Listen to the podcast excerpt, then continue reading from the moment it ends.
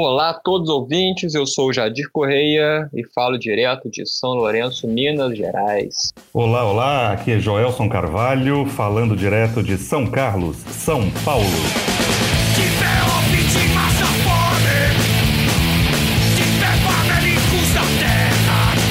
Finalmente chegamos ao nosso 14 episódio. Independente de qual episódio, comecemos de novo. Finalmente chegamos a um tema e a um debate fundamental que já diria eu, é, é, já sabíamos que pautaríamos, porque, é, em nossa perspectiva, precisa ganhar mais visibilidade dentro do debate geral da questão agrária brasileira, que é debater a questão indígena no Brasil. E antes de começar a conversa propriamente dita, aquela lembrancinha que é sempre bom fazer. É, se você curte nos ouvir, se acha legal a divulgação científica que a gente faz, e se você pode e quer ajudar a manter o nosso projeto no ar, você pode fazer isso apoiando com a partir de 10 reais no apoia.se barra questão de classe. Se não pode, contribui com a grana, contribua compartilhando o podcast que também ajuda pra caramba. Então, bora pra conversa.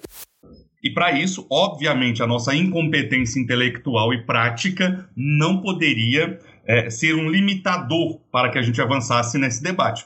Mas, ao mesmo tempo, nós não nos arriscaríamos a fazer isso sem a presença de alguém que conhece muito desse debate. E a gente trouxe para vocês o Gilberto Vieira dos Santos, o Giba, que é geógrafo, mas mais do que ser geógrafo, mestre é, em desenvolvimento territorial, é um integrante do Secretariado Nacional do Conselho Indigenista Missionário. Para quem não conhece o CIMI, mas ele vai falar um pouco melhor disso. Giba, muito obrigado. Fale mais de você, companheiro. Olá, Gelson. Para a gente é um prazer enorme. Eu digo para a gente porque estou aqui falando não só no meu nome pessoal, enquanto indigenista, mas também em nome do CIMI, que depois a gente pode retomar mais, mais adiante. E é um prazer a gente poder fazer essa interlocução com vocês e certamente com as pessoas que é, é, ouvem né, esses programas tão importantes no, no debate, principalmente nesse momento em que as pessoas se voltam a vários temas, né, talvez um pouco mais de tempo. Quem tá em, quem consegue, né, nessa conjuntura trabalhar em home office, evidentemente, a gente sabe que não são muitas pessoas, mas é uma possibilidade da gente fazer essa interlocução. É, eu uh, estou trabalhando com povos indígenas há 17 anos, indo para 17 anos, e, e embora a minha formação na área da geografia é, e, e, na questão agrária, eu lá da década de 90 trabalhava um, é, aqui na região do, do Pontal do Paranapanema, no, no, no interior de São Paulo, é, com um, um, apoio, vamos assim dizer, com, com o Movimento Sem Terra, que a gente acompanhou aqui desde as primeiras ocupações, ainda quando tínhamos uma, um grupo da Comissão Pastoral da Terra, mas desde 2004 eu passei a atuar mais é, na questão indígena junto ao CIMI, o Conselho Indigenista Missionário. E acredito que é, é, para muitos de nós que trabalhamos com povos indígenas, embora a grande maioria passe muitas vezes pelas academias, né, é a convivência, a prática, o cotidiano junto com, com esses povos, com suas lutas, que na realidade vai nos formando, né? Eu não tenho dúvida de que essa experiência de poder conviver, de morar nas aldeias, eu morei três anos é, em aldeias no, no, Nordeste do Mato Grosso. Eu acredito que essa convivência e, e os desafios cotidianos da luta dos povos indígenas é que certamente contribui demais para a nossa formação, não só pessoal, mais coletiva, principalmente, né, do ponto de vista é, intelectual, mas também da, da luta cotidiana. Você falou CIMI, eu acredito que muitas pessoas é, é, não sabem qual é o trabalho do CIMI, e aí já fica um convite a todos e todas que nos ouvem para acessar as redes sociais, o site, é, mas seria muito interessante que você pudesse pontuar né, a ação do CIMI é, no Brasil e a importância dessa entidade para, para a proteção dos povos indígenas, notadamente no que se refere a coisas básicas como respeito aos direitos humanos. Né? Então, fale um pouquinho sobre o CIMI para gente. Muita gente precisa conhecer esse importante trabalho. Bom, Joelson, é, de fato, é, a, a, gente que está muito na, na, nessa seara, às vezes tem a impressão de que a, a entidade que, enfim, caminha para os seus 50 anos, né, o, CIMI foi fundado em 1972 e, infelizmente, ainda muitas pessoas, inclusive dentro da Igreja Católica, não conhecem. O CIMI é um organismo da CNBB, da Conferência Nacional dos Bispos do Brasil, que foi criado num encontro é, chamado em abril de 1972 para discutir justamente é, os desafios da presença junto aos povos indígenas e, principalmente no contexto amazônico, a, a, o processo de genocídio, então, pela ditadura é, civil-militar no país. Né? O CIMI ele nasce numa perspectiva de denúncia. Ainda em 1971, um, um bispo é, é, Dom Pedro Casaldáliga, ele publicava uma carta de, de denúncia que é reconhecido como se fosse para todos nós como a, a, primeira denúncia do trabalho escravo contemporâneo. Ele traz é, entre as questões desafiadoras justamente a questão indígena, é, principalmente do Chavante, dos Carajá e dos Tapirapé, da região onde esse bispo atuou e, e continua lá, enfim, como emérito. Então, se me nasce nesse contexto em que a ditadura avançava sobre os territórios é, é, indígenas, né, é, é exatamente com o avanço dos chamados projetos de desenvolvimento, né, Sudã e, e esses, esses é, artifícios supostamente de desenvolvimento que vão sendo implementados sobre territórios indígenas. Eu daria um exemplo bem concreto de um povo que eu acompanhei desde 2004 de forma mais intensa, os chavantes da terra indígena Marauatsed, que foram retirados em 1966, bem no ano que foi fundado a, a foram retirados do seu território tradicional por aviões da Força Aérea Brasileira, a FAB, levados para um outro lugar e nesse, nesse seu território é, tradicional foi instalada uma das maiores fazendas da América Latina, que era a Fazenda Suemisul. Então, o CIMI nasce nesse contexto, não só da denúncia, né, mas no sentido de também ir é, contribuindo para o fortalecimento da própria organização dos povos indígenas. E, dois anos depois da sua fundação, em 1974, acontece em Diamantino, no Mato Grosso, a primeira Assembleia de Lideranças Indígenas, ainda, com um grupo pequeno, mas num processo que vai se desenrolar ao longo de décadas, e a gente, é, e aí foi um pouco do que eu tentei resgatar no trabalho que eu desenvolvi até o ano passado, um processo de, de é, articulação né, do que seria o que a gente chama hoje de, de movimento indígena, né? essa articulação diversa, mas que a gente pôde, a, a, lógico, com todos os limites que, que a organização tem, o um número limitado de pessoas, mas que a gente hoje, de forma nacional, é, temos buscado contribuir com, com os povos indígenas, principalmente no direito é, territorial, de, garantir os seus territórios, mas certamente no, no, em todos os direitos que compõem o direito humano.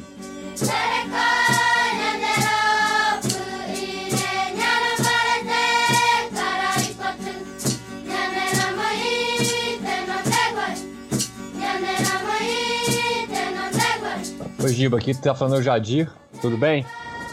É um prazer tudo estar bem, com você. Estou te recebendo aqui no nosso podcast. Então vamos, vou fazer a primeira pergunta também mais direta, né? Embora, embora não seja tão direta assim a resposta. Provavelmente. Pedir para você fazer um, um histórico das lutas dos povos indígenas no Brasil, né? Que a gente.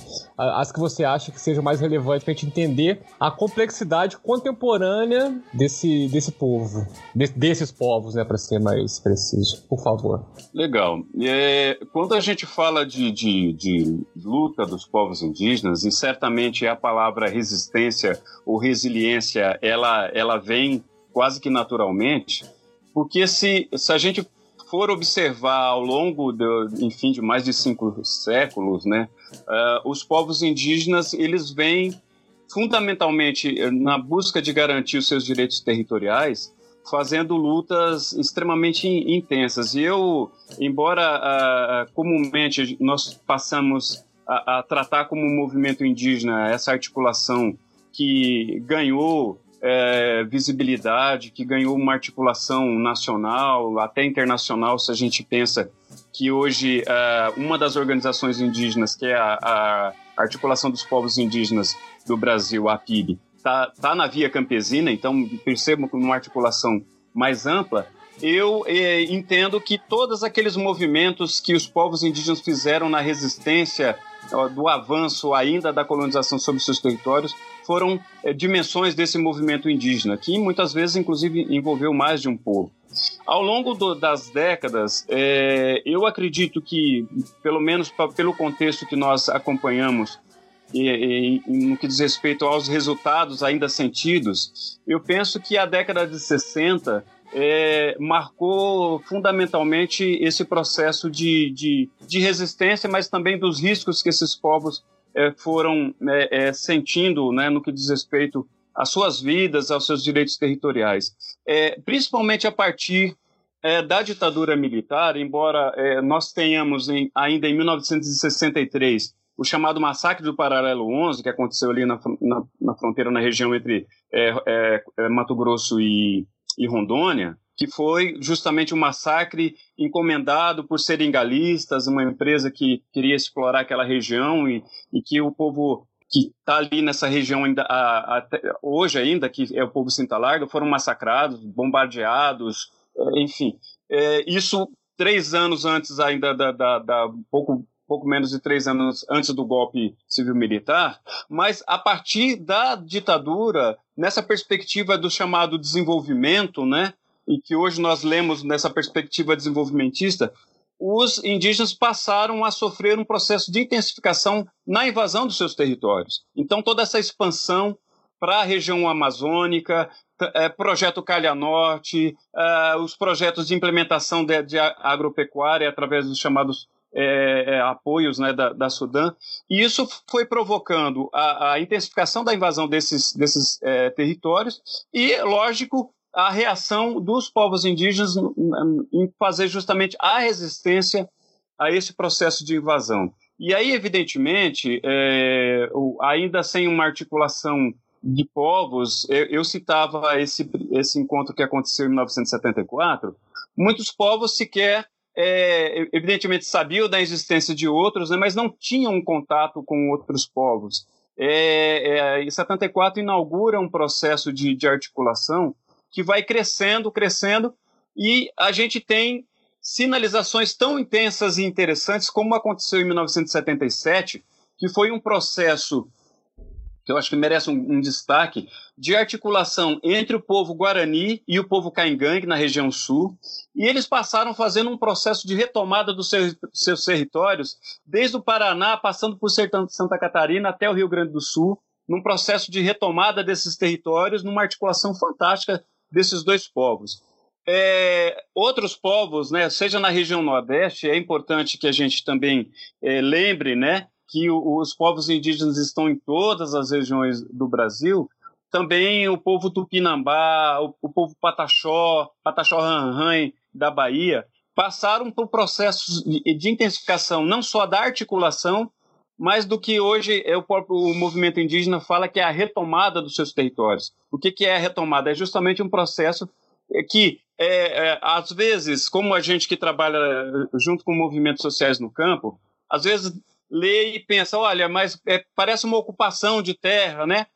É, a retomada é um processo de, de como os povos indígenas é, é tomar de volta aquilo que lhes pertence, né? Os seus territórios, aonde eles foram sendo expulsos, da onde eles foram sendo é, massacrados e expulsos ao longo de décadas, né? Há um movimento muito forte e ele ganha corpo, principalmente então na década é, de 70. Ele não começa ali, mas principalmente a partir daí se intensifica no sentido de é, retomar os seus territórios. E isso é muito evidente na região Nordeste, com os, com Supinambá, com os Pataxó Ranranran, com os Pataxó, isso é com, com o povo é, Chucuru de Urubá, da, da, da, região ali de Pesqueira, do, no Pernambuco. Isso é muito intenso e, e, e, e ganhou, enfim, é, conhecimento mundial até a situação dos Guarani e, e Kaiowá é, da, do Mato Grosso do Sul. Né? Um processo de massacres históricos que, infelizmente, nós acompanhamos quase que cotidianamente,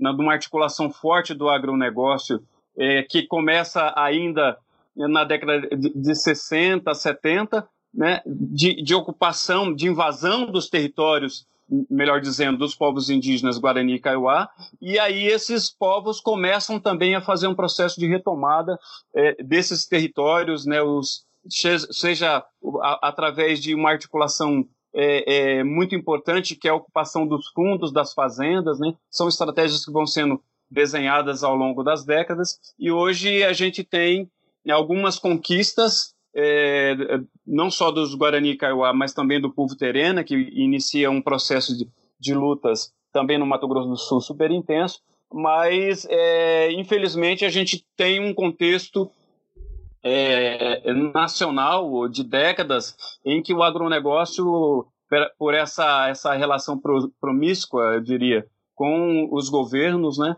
é, a, esses direitos que foram conquistados depois é, acabam não sendo implementados. E eu destacaria, por fim, né, embora é, há uma gama de muitas outras é, realidades importantes, um movimento que, é, que vai acontecer na nossa leitura, resultado dessa articulação, que é justamente o processo constituinte de 87 e 88. Né? Houve uma participação intensa é, dos indígenas, de vários povos, ah, uma liderança que, inclusive, nesse momento a gente tem acompanhado com apreensão a situação de saúde, que é o Raoni é, do povo é, é, Caiapó, e é, não só os, os Caiapó, os Chucuru, os Tapirapé, vários povos fizeram uma participação, tiveram uma participação intensa no processo constituinte para justamente buscar garantir o que hoje a gente tem ali configurado é, como principalmente o artigo 231 e 232 na Constituição, que garante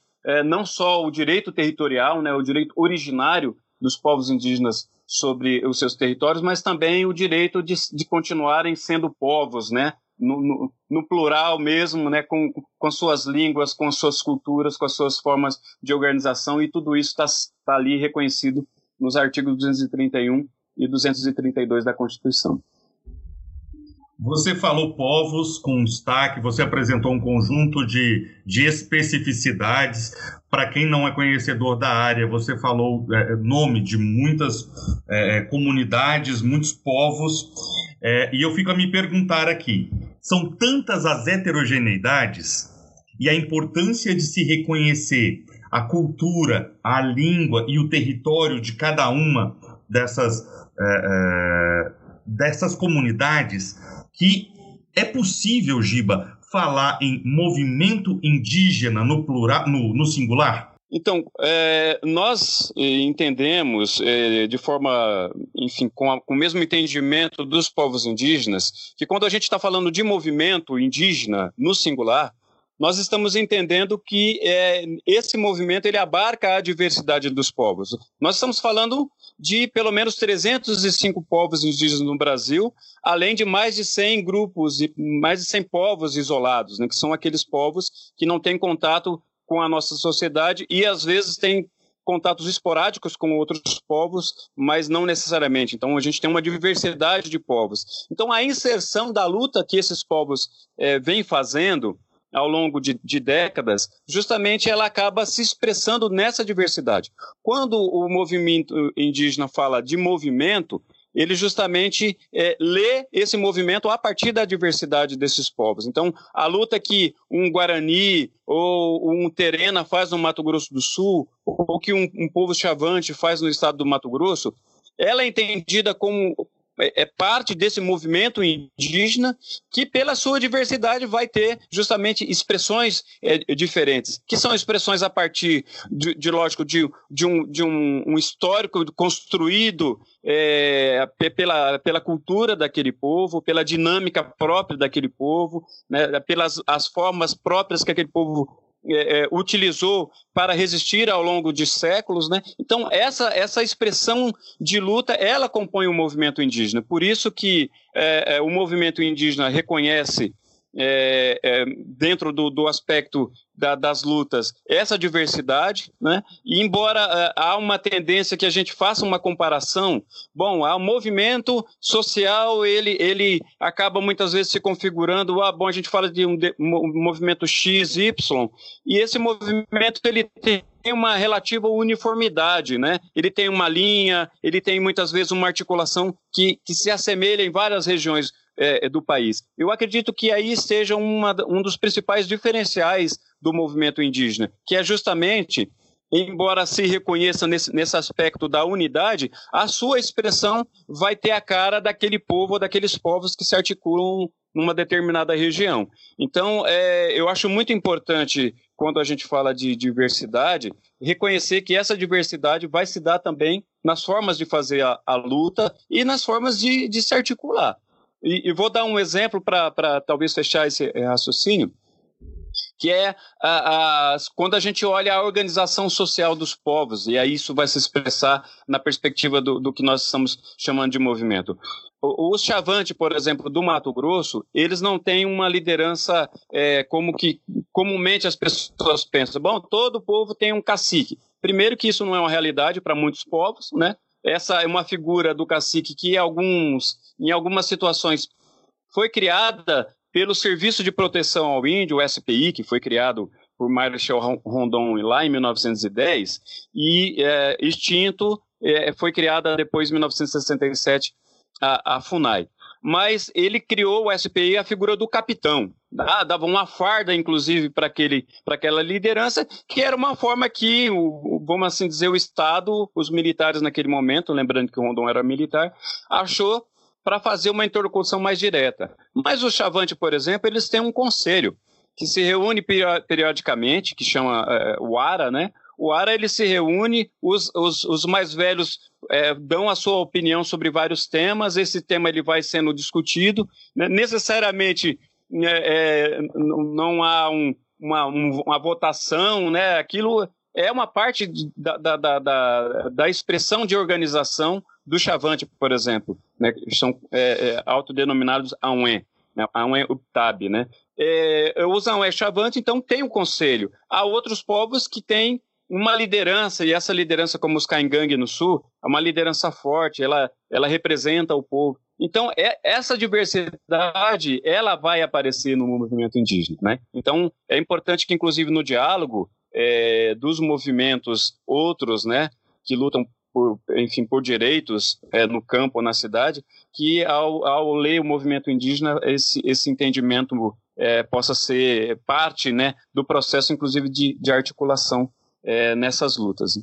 Show de bola, muito interessante. Jadir? Historicamente, tipo, a gente tem uma tradição de pensar, de pensar uma questão agrária brasileira concentradora de terra, né? E que nega o direito à terra à maioria das pessoas. E essa tradição de certa maneira, invisibiliza em muitos conflitos e as lutas dos povos indígenas. Como que você vê essa questão é, histórica de concentração de renda, de concentração de terra, desculpa, dialogando com essa questão das lutas dos povos indígenas? Olha, é lógico, é, nós, pela, pela atuação que a gente vem ao longo desse, desses, desses anos, né, dessas décadas, junto com os movimentos sociais, é, é, eu lembrava que é, na década de, de 90, a minha primeira atuação mais direta com o movimento social se deu com o MST, né, o Movimento dos, dos Trabalhadores e Trabalhadoras Rurais Sem Terra, aqui na região do Pontal, que iniciou as primeiras ocupações, um processo duro de lutas e de grandes conquistas, né? É só para dizer que nessa região a gente tem hoje mais de 100 assentamentos, muitos deles resultado justamente de, de ocupação, de luta social, é num processo dessa pressão necessária pela reforma agrária. Né? Então, evidentemente, isso me possibilitou uma leitura da necessidade de que, enfim, é, nós nos empenhemos na luta pela desconcentração da terra, pela, pela socialização da terra, pela reforma agrária de uma forma ampla, né? não só é, uma política de assentamentos, mas a, a reforma agrária efetiva, né, que estruture e que leve é, é, condições, de fato, para os trabalhadores e trabalhadoras do campo. Quando a gente olha é, nesse mesmo é, prisma de, de, lutas. A luta do, dos povos indígenas é importante que a gente faça então uma diferenciação na minha leitura. Por quê? Uh, os movimentos sociais no campo né, é, lutam por é, é, comumente, né, essa, essa é uma discussão que perpassa a, a, a luta do, dos movimentos, a luta pela terra, tanto que isso ficou né, quase como um jargão, a luta pela terra, a luta pela terra, que é justamente nesse sentido de é, é, conquistar e dar o direito das pessoas, né, de, de não só de, de, produzirem, mas também de viverem, né, e a gente sabe que a vida é, de, de, muitos assentamentos, quando se consegue implementar devidamente, é, é uma vida muito melhor do que as pessoas tinham na cidade. Mas quando a gente está falando dos povos indígenas, nós estamos falando de povos que é, foram perdendo seus territórios, e aí é uma diferença interessante, porque a luta dos povos indígenas, embora a terra seja um, esse elemento, né, o lastro né, é, é físico, vamos assim dizer, a luta dos povos indígenas é, é uma luta por território. E é importante essa distinção na minha leitura, porque a, a leitura que um, que o povo faz é, do seu território não é uma leitura simplesmente de um espaço de produção, de vida, né? essa coisa mu muito bucólica do, indígena que, que gosta de pescar, de caçar. Mas eu vou dar um exemplo que para mim é fantástico, que explica muito do que eu estou querendo dizer, é que os indígenas, uh, os Guarani e Kaiowá no Mato Grosso do Sul, e a gente fala isso embora sejam povos que hoje é, a gente lê como se fossem um, um, um único povo, os Guarani é um, são um povo e os Kaiowá outro povo, mas como há muitos casamentos entre eles e lutas comuns, a, a gente acabou passando a utilizar Guarani e Kaiowá como se fosse um povo só, mas são, é importante destacar que são dois povos. Mas uma palavra que está na língua do, dos Guarani, que são o maior povo no Brasil, que estão também na Argentina, no Paraguai, enfim, em outros, em outros estados é, é, vizinhos nossos, e, há uma palavra que é tecorrá. Tecorrá é uma palavra que a tradução mais aproximada que, que se fez é o lugar aonde se é. E eles chamam de Tecorrá justamente esses territórios em que eles viviam e foram expulsos ao longo de décadas e que há, um movimento já forte para retomar esses territórios, ou seja, retomar os seus tecorrá. Então, olha só, o lugar aonde se é, a gente faz essa leitura e, e, e, interpreta, bom, então, se eu sou dentro do meu tecorrá, eu não sou fora dele. Percebam a dimensão. Ou seja, o, o Guarani e Kaiowá, mas isso a gente pode, com outras palavras, é, é, ler para outros povos, quando ele luta pelo território, ele não luta só por uma, um espaço de sobrevivência física, ele luta por algo que está para além, inclusive, da dimensão física. Né? É, o, o, o espaço onde se é, ele tem aquela aquele vínculo tradicional com seus ancestrais, com toda a ancestralidade que foi construída ao longo de séculos, né, é, naquele, naquele espaço. Então, eu acho que essa é uma distinção muito importante, por isso que muitas vezes nós vamos é, ver no, no Mato Grosso do Sul grupos pequenos, assim, né? Se a gente olha, fala assim, isso é, é, é, impensável, né? Às vezes 15, 20 pessoas vão e fazem uma retomada do seu território tradicional. Por quê? Porque ali é o lugar que eles querem retomar a sua vida e voltar assim a ser, né? A ser um Guarani, a ser um Kaiowá, dentro do seu espaço é, é, que é que é muito é para além do físico, né? Então acredito que essa é uma, uma distinção importante, né? Que é, pode inclusive ser um elemento de conexão entre as lutas específicas, a luta pela terra e a luta pelo território. E talvez eu ousaria até dizer que essa leitura de território ela, ela que vem sendo acenada ainda na, na, leitura por alguns movimentos sociais no campo, ela é extremamente importante para, talvez, para esse processo de construção, é, inclusive para assentamentos, né, essa relação buscada né, é, é, com a terra, né, para além da dimensão física, né, é, religiosa até eu, eu ousaria dizer. Eu, Caramba, que aula! Eu, eu não sei se... Não, eu tava pensando aqui, eu não sei se eu pensei errado, o, o Giva pode me ajudar. Essa, essa última resposta, essa última parte da fala dele, do que do além, né, da questão da terra e tal.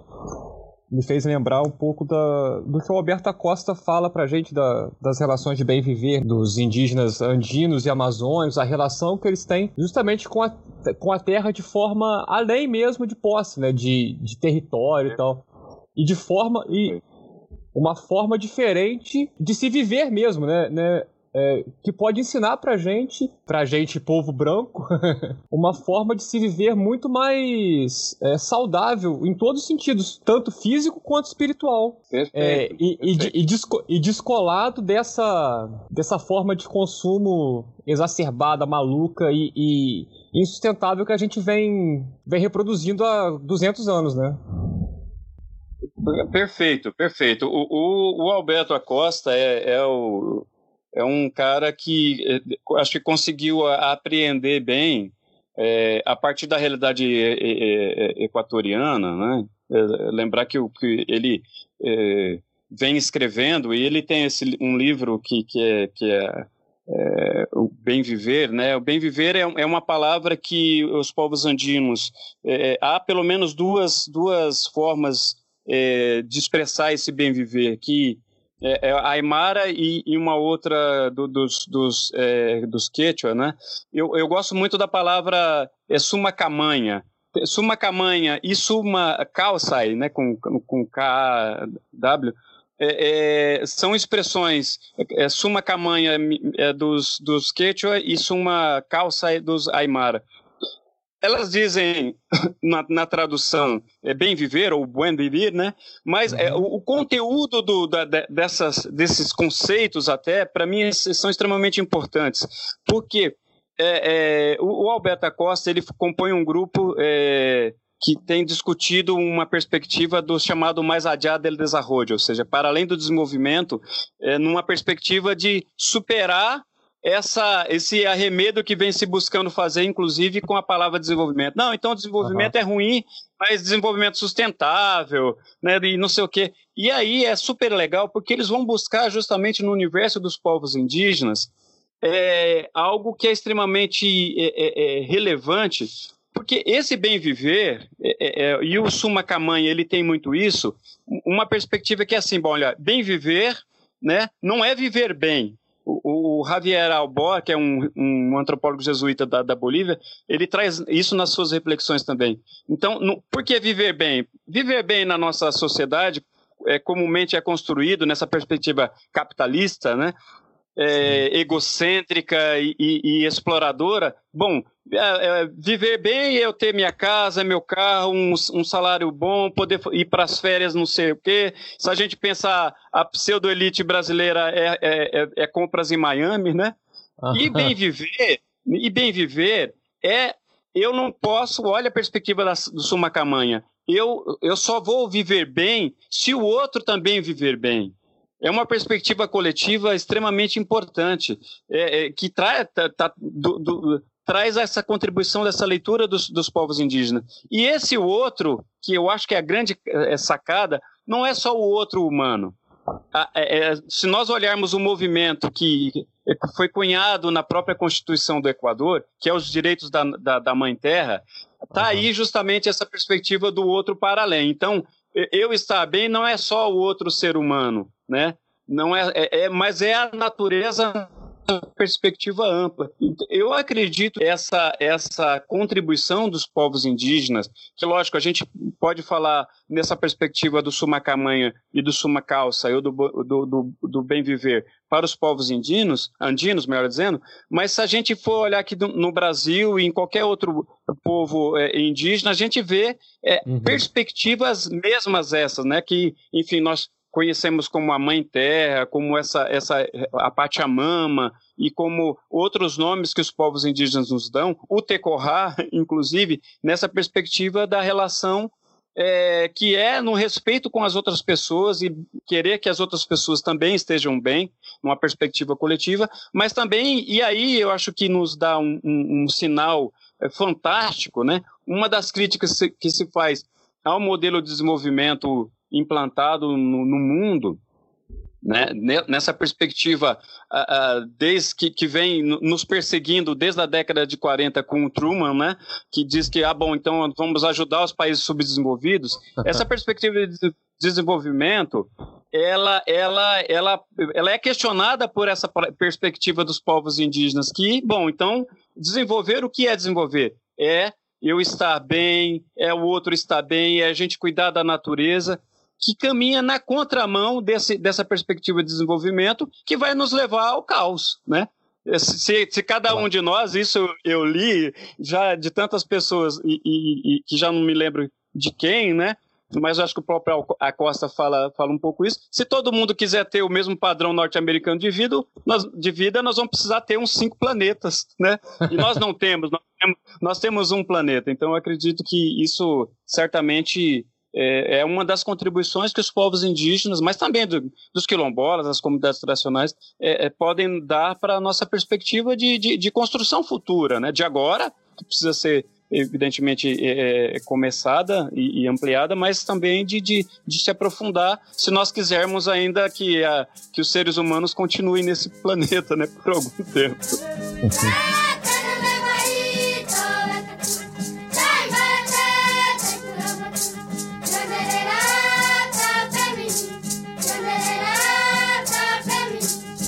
Muito interessante, Giba. E eu tô aqui a pensar, é, o Furtado, Celso Furtado tem uma passagem que eu não vou saber de cor exatamente agora, mas que diz, dizia, né? Olha que ele estava falando isso nos anos 90, que nunca foi tão distante é, a perspectiva do que nós gostaríamos de ser do que efetivamente somos, né? Então, o que nós gostaríamos de ser, e essa sua última fala é fantástica, está muito distante do que nós somos, na verdade. E eu estou a imaginar que hoje, né, pensando hoje, 2020, a situação indígena no Brasil ela é completamente é, é, é, assustadora. Não, eu sei, não dá para fazer uma análise socialmente comprometida generalizando muito, mas eu acho que eu gostaria de te ouvir é, é, sobre isso, né? de maneira geral, mas se quiser entrar em alguns detalhes e especificidades, fique à vontade. Como é que você vê a situação dos indígenas no Brasil de hoje? Olha, Joelson, é, de, bom, é, de fato, a gente tem situações diversas, né? Mas no, no, é possível também se fazer uma, uma, uma, leitura mais, mais geral, né? Não, não generalizante, mas geral. É, é importante, eu, eu tenho dito isso em conversas e, e, e algumas, é, é, alguns diálogos com os parceiros nossos recentemente, porque há uma tendência que a gente é, olhe a realidade dos povos indígenas no contexto da pandemia, né? do corona, da, da, da Covid-19, do coronavírus e toda essa questão que certamente, eu não tenho dúvida, há um estudo da, da, coordenado pela professora Marta Azevedo da Unicamp que mostra que os povos indígenas é, é, como está agora se provando, né, o estudo dela já tem alguns meses e, e, e que de fato são os mais fragilizados diante da pandemia, que estão sofrendo mais por conta de, de, de N situações e essas N situações foram construídas justamente antes desse processo, eh, antes de, desse ano e, e fundamentalmente um desmonte que se intensificou principalmente no início de 2019. É, qual que é a situação geral a que eu me refiro? Bom, nós falávamos que a, a, a dimensão do, do, do, do, direito dos povos indígenas aos seus territórios é, é, na nossa leitura, o lastro fundamental. É o lugar onde se é, é o lugar onde se vão ser construídas as especificidades no que diz respeito à saúde, à educação, né, o espaço de convivência de, de, e de luta cotidiana desses povos. Então, há um, um, processo de paralisação intensificado. Se nós olhamos o que esse governo é, é, prometeu, né, o governo federal prometeu durante campanha, que não demarcaria mais um centímetro ou um milímetro de terra indígena, ele efetivamente tem feito isso, né? É, nós, é, talvez a gente tenha o, o, na história do, do, país o primeiro é, presidente que cumpre o que prometeu. Né? Prometeu que não ia demarcar, não, não, de fato não tem demarcado. E pior que isso, né, se a gente pode dizer, é o processo de desmonte in, é consciente, intenso né, das políticas públicas é, que atendem os povos indígenas. Então a gente tem praticamente um, um, um, desmonte do próprio órgão indigenista, que é a FUNAI, que é responsável pelo, pelo processo não só de demarcação, né, de, de, de é, processo jurídico né, de demarcação das terras indígenas, ou administrativo, melhor dizendo, da terra, né, de estudo, de reconhecer, de, de, efetivar aquilo que a Constituição reconhece que é, é originário, né? Então, o, o, Estado brasileiro, é bom que se diga, num, num parênteses, ele, ele não, não vai dizer se aquela terra é indígena ou não.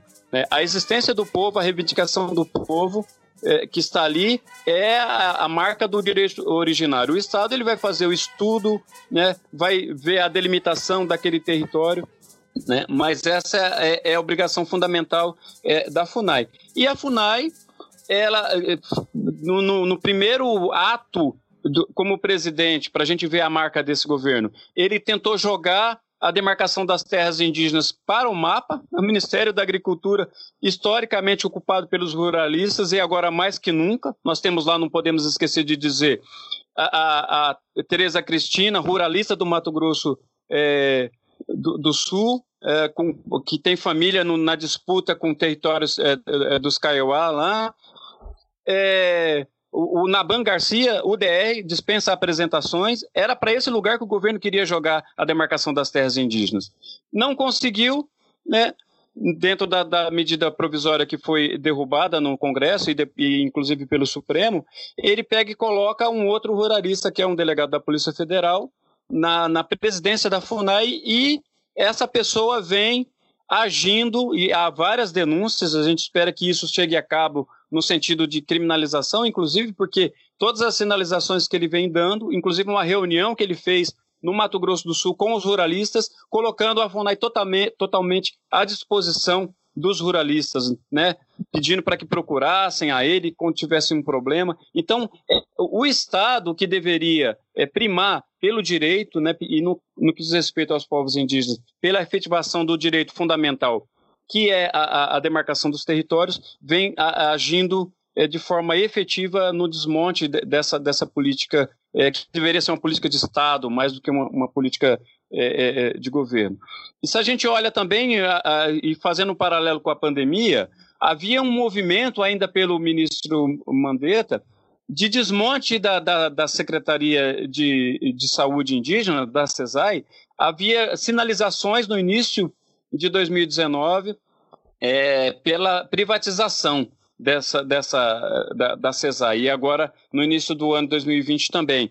O que, que aconteceu foi que houve um movimento intenso dos povos indígenas e eu destaco aqui é, a, a, ocupação da prefeitura de São Paulo pelos Guarani, né? percebam a, a, força e a leitura é, é, dos povos indígenas. Por quê? Porque se a, a saúde fosse municipalizada, né, o atendimento que já é precário seria pior ainda, porque a gente sabe que em alguns municípios os prefeitos ou os grupos hegemônicos nos municípios são ruralistas e, a, e atacam. Né? A gente tem, inclusive, municípios que entraram na justiça né, é, é, defendendo particulares contra a demarcação é, de terras indígenas. A gente tem a Secretaria é, é, do Meio Ambiente de Santa Catarina que entrou na justiça contra o Choclen, né, por conta da, da demarcação de, uma, de, um território. Então, é, imagina se o Estado ou os municípios é, passassem a atender a, a, a, saúde indígena. Então, há um desmonte, cortes orçamentários é, é, enormes no que diz respeito a, seja da política de fiscalização, seja da política de demarcação mesmo efetiva das, da, das terras indígenas. É, é, eu, eu, lembro, por exemplo, que até, até junho a FUNAI executou praticamente 10% é, é, do, do, do, orçamento que já caiu absurdamente. É, é, há um, um, levantamento feito que indica que o, dos últimos 10 anos é o pior orçamento da FUNAI, né? E mesmo com a, a questão da, do teto de gastos que foi superada por conta da pandemia, a FUNAI até junho tinha executado só praticamente um pouco mais de 10% do, do recurso que eles teriam né, para efetivar a questão de, de regulamentação, da demarcação e da fiscalização das terras indígenas. Ou seja, há uma, uma inanição é, consciente desses órgãos né, de, de, e do, do, governo federal, no sentido de que é, o que nós estamos é, é chamando de face é, é, necropolítica do governo, que é, no que diz respeito aos povos indígenas,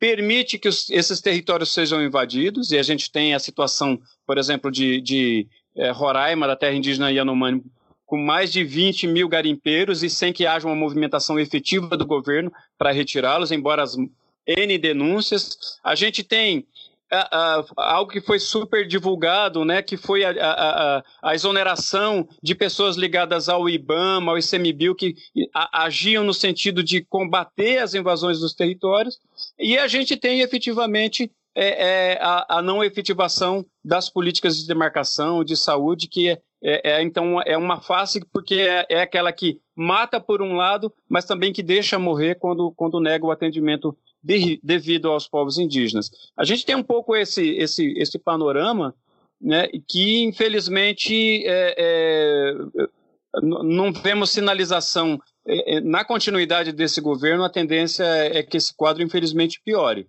Ou a gente intensifica e consegue é, trazer para a realidade o fora Bolsonaro e Mourão, ou, ou infelizmente a gente é, é, vai tender a, a ter um, um, quadro piorado né, no que diz respeito aos povos indígenas, porque infelizmente veio também a pandemia e, e esses povos que já se encontravam fragilizados, né, dado que diz respeito à, à saúde e outras políticas, agora tendem a, a ter é, e a gente já tem visto né, lideranças históricas é, morrendo por, por, contaminação sem que, de fato, haja uma atenção é, garantida aos povos indígenas.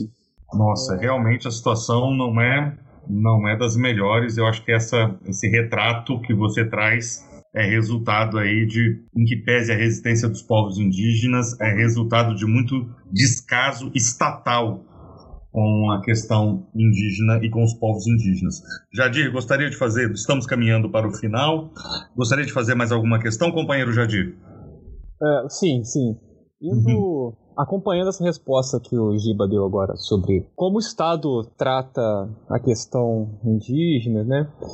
Mas a gente ouve muito falar, ah, genocídio indígena e tal. O, o termo genocídio é um termo absurdamente forte. Aí eu fico, eu fico pensando como a gente tem usado ele com uma frequência maior atualmente, por todas as toda forma é, sem, sem, nenhum, sem nenhum verniz que esse governo se apresenta quando trata da questão indígena, quando trata da questão do negro, quando trata, sei lá, da questão LGBT, qualquer coisa que não seja dentro daquele espectro que eles julgam ser a família de bem, né, tradicional brasileira. Mas quando a gente olha para trás, Giba, a gente vê que a questão do genocídio indígena no Brasil é uma questão de Estado desde sempre, né? É, seja, seja na enquanto ainda éramos colônia de Portugal, na, no avanço das, dos bandeirantes, né, para desbravar o, o, Brasil, tinha a questão dos, dos selvagens, né?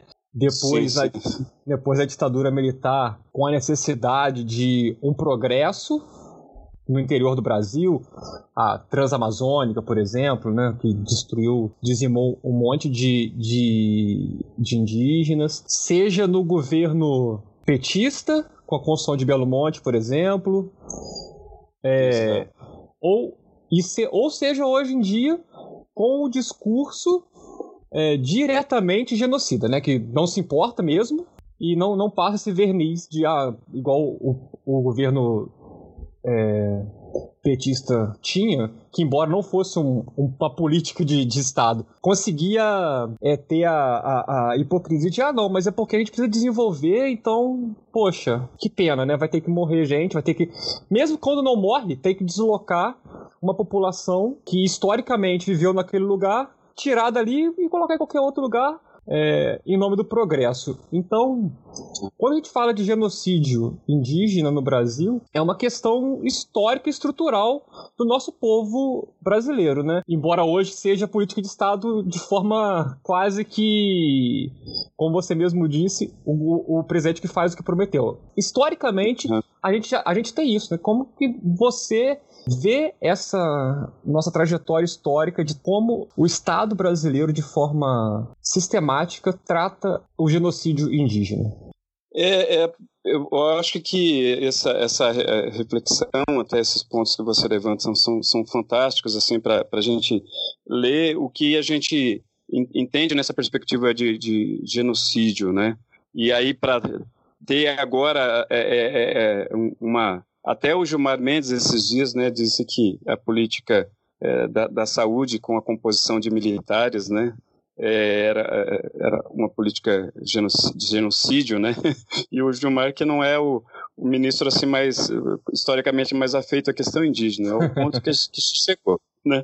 Mas de fato, eu quando você falava, eu me lembrava, eu li alguns anos atrás, é um livro que eu, que eu recomendo, é um livro do, do Dee Brown, é, Enterre, a versão em português, Enterre Meu Coração na Curva de um Rio ele, ele descreve como que foi o processo de, de, expansão dos Estados Unidos sobre territórios indígenas e como esses, esses povos né, iam sendo deslocados na medida que, bom, então a gente tem que crescer aqui a população, olha, achamos ouro aqui uhum. e tal. E, e, os, e os povos, eles são. É, é, é, é e aí você lembrava do governo petista, né? O, o, a gente ouviu aqui dizer o, né, até o, o, o, no governo Lula, né, de penduricalho, né? Os povos Sim. são lidos assim, não. Então, a depender dessa perspectiva de desenvolvimento e, e de progresso, né, que é, bom, entende-se progresso explorando explorando, é, é, ampliando a, a, a, agropecuária, e a gente sabe que, infelizmente, nos governos é, é, é do PT, embora a gente é, certamente tenha que reconhecer que o avanço de algumas políticas, né, claro. a educação e, e, e saúde, enfim, a gente não pode jogar a criança com, com, com a água e a bacia toda fora, mas uhum. não só Belo Monte, né, não só Belo Monte, mas é, é, o, se eu dizia sempre em algumas análises que a gente fazia, não se pode servir a dois senhores. Se você e, e nós tivemos isso, né, uma ampliação dos planos safra que alimentou o agronegócio no Brasil. O agronegócio ele é uma, uma uma, uma outra face, né, a face que nega os direitos dos povos indígenas historicamente. Então, essa perspectiva de que, bom, para que nós é, é, possamos desenvolver, bom, ah, é necessário que alguém perda. Bom, então se alguém tem que perder, que percam os povos indígenas, porque ainda há essa leitura de que tem muita terra, né, e, e, e isso está historicamente perpassando a, a, a, não só os governos, mas a sociedade brasileira em geral, em geral pelo desconhecimento, inclusive, dessa diversidade e, e, e do que são os povos indígenas, é, é para além daquela visão é, romântica e, e bucólica. É, se a gente olha é, é, essa perspectiva, então, de que ah, os povos indígenas podem ir sendo deslocados, olha, olha o que aconteceu também no Equador, no período do Rafael Correa. Né? Olha, era a questão da exploração mineral, embora a gente tenha lá a Constituição, que foi um avanço é, fenomenal né, do que diz respeito aos direitos da, da Mãe Terra, mas para desenvolver, desenvolver e, e, isso acho que foi um, um dos, das rupturas que o Alberto Costa teve, teve com o, o governo do Rafael Correa, era justamente a contradição. Olha, bom, então, é, já que a gente vai ampliar a mineração e isso vai afetar os povos indígenas, então é uma concessão possível, porque aí vai crescer a economia. Aqui no Brasil é Belo Monte, é, é, foi também a, o alimento ao agronegócio. Se a gente uhum. vai na Bolívia, toda a discussão do TIPNES, né? Da, da terra indígena, é, em que se ia passar uma estrada para abrir a, a, a ligação é, é, para escoamento, basicamente de, de da, da, produção e tal, mas não, isso tem que passar em terra indígena. Ah, mas é uma concessão possível. Então, esse, esse relegar o direito dos povos em vista de um suposto desenvolvimento que vai beneficiar a, a todos, entre aspas, né, a gente sabe sempre, né?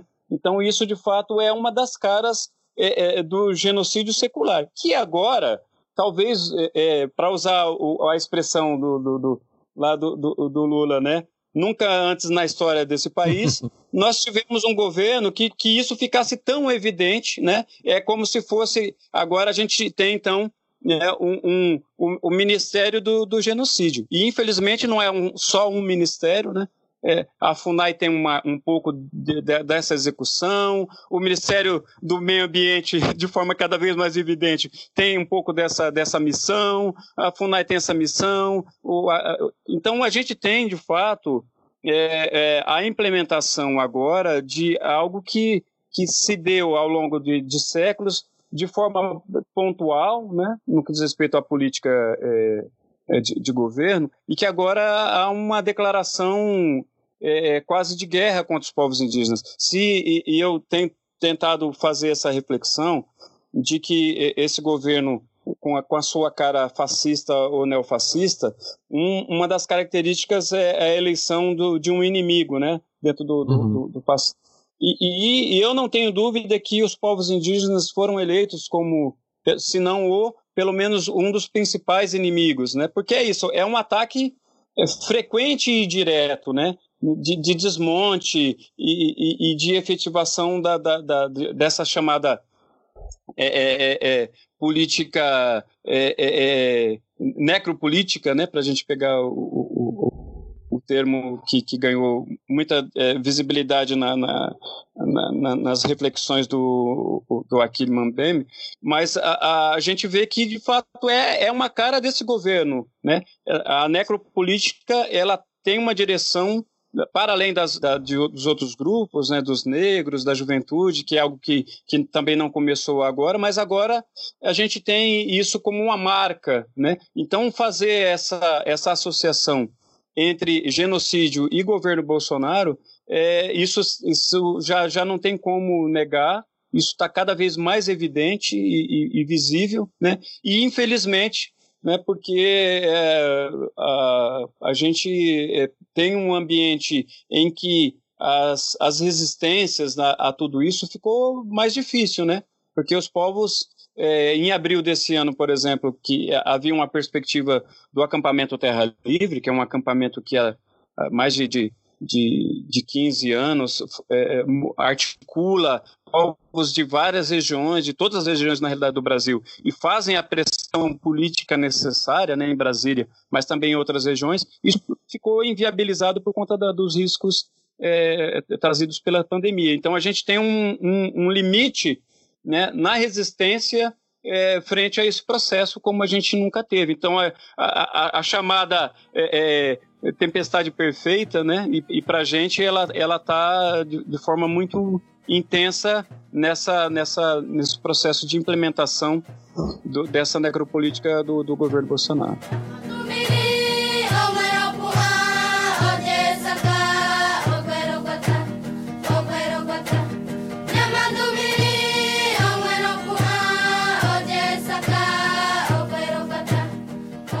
Giba, só para a gente não terminar aí com, com essa triste realidade, você começou dizendo, e eu acho que isso é, é super importante, que a história dos povos indígenas é uma história de resistência.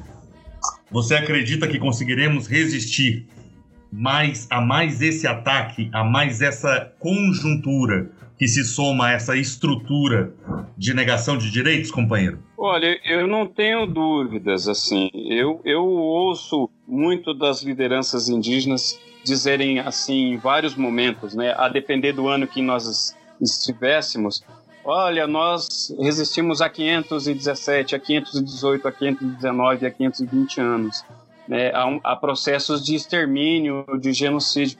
Então, eu acredito muito nessa resili resiliência dos povos indígenas. Né? Há, uma, há uma beleza muito grande, porque, para além de, de ser um, uma luta é, de um povo, é uma luta coletiva. Nós temos é, é, essa articulação forte de vários povos, que, inclusive, num momento, algum momento da história passada, é, é, eram inimigos, né? Quando, é, dentro da perspectiva do movimento indígena, que eu, eu, eu não, não falei antes, eu acho que esse é um momento é, é fantástico para a gente trazer isso, o, os povos indígenas cunharam é, com um significado muito forte é, o termo parente. a gente se trata muito né, de, de, camarada, companheiros, né? E, e, os povos indígenas eles chamam o, o outro povo de parente. Esse parente é algo de uma identificação fantástica, né? Há, um, um, uma, uma, tese é, é, de antropologia na UNB que é Bicalho, uma, uma pesquisadora, que ela fala de, de uma identidade supraétnica, né? Que é aquilo que está para além. Bom, então eu sou eu sou Chavante, eu sou Tapirapé, você é Carajá, você é, é, é Tupinambá, mas nós somos parentes. Essa perspectiva que é muito forte e que se desenhou de uma forma muito bonita na, na, na, nas últimas décadas com relação aos povos indígenas, isso acho que dá uma, um, um, uma cara, né, um caráter de, de luta coletiva de uma forma tão, tão intensa que eu acredito sim que, é, é, como todas as guerras, é, é, é se tem baixas e infelizmente a gente tem, tem visto muitas baixas, vamos assim dizer, do lado dos povos indígenas, mas eu acredito que é, é uma luta que ela não para, não vai parar agora, ela não parou desde é, é 1500 é ou 1534, quando as coisas se intensificaram aqui, né? E, e, é por isso que nós, não só como entidade, né, como organização indigenista, né, de apoio aos povos, mas também como pessoa, né, como, como pesquisador, como cidadão a palavra cidadão agora está meio meio caindo de moda é verdade tá, tá mas, a camisa da seleção brasileira né Exa exatamente. mas, a gente, mas, a gente, com certeza vai resgatando, né? É, quando a gente fala de, de, cidadania, eu lembro de Betinho, eu lembro de outras pessoas que, que, que tinham no, na, na, sua perspectiva de luta essa, essa visão popular do, do, conceito de cidadania. Então nós vamos nos reafirmando e, e talvez, quem sabe, a gente consiga, consiga resgatar é, é, até a camiseta da seleção brasileira, né? Não sei se a gente vai ainda é escrito CBF nela, mas a gente a gente resgata, né, os símbolos que, que são símbolos de unidade, né, para além da dessa dessa perspectiva de direita, fascista, neofascista, o, o, o de ataques aos direitos de todos e todas.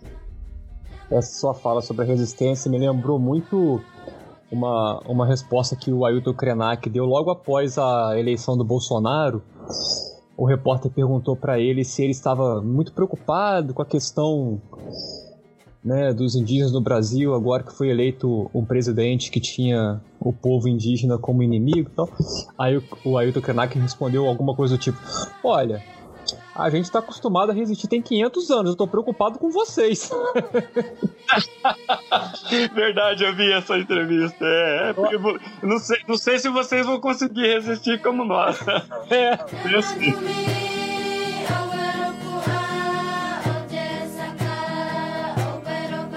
Então é isso. Bem assim, infelizmente, infelizmente é isso que a gente vê. Olha, os povos indígenas, o movimento indígena, para a gente é, é, trazer aquilo que a gente falava, eles, independente do governo que assumiu, né, embora uhum. a gente tenha percebido um recuo de aqui e, e dali, é, os povos indígenas não pararam, independente de quem estava no governo, né? Se, se, é, se é Bolsonaro, se era Dilma, se era Lula, quem foi, eles fizeram suas manifestações, a sua pressão política, né, as retomadas dos territórios. Então, por isso que eu acho que a gente tem provas suficientes, né, que acho que a gente precisa se preocupar como que nós vamos sair dessa encalacrada, né.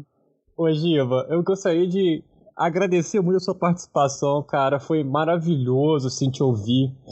É sempre muito bom é, ter essas vozes é, falando junto com a gente, né? E aumentando a capacidade de resistência, né? Embora a gente seja só um podcastzinho para divulgar ideias e ciência de forma um pouco tímida ainda, mas um pouquinho pouquinho, juntando as vozes, a gente consegue resistir a tudo isso que está aí.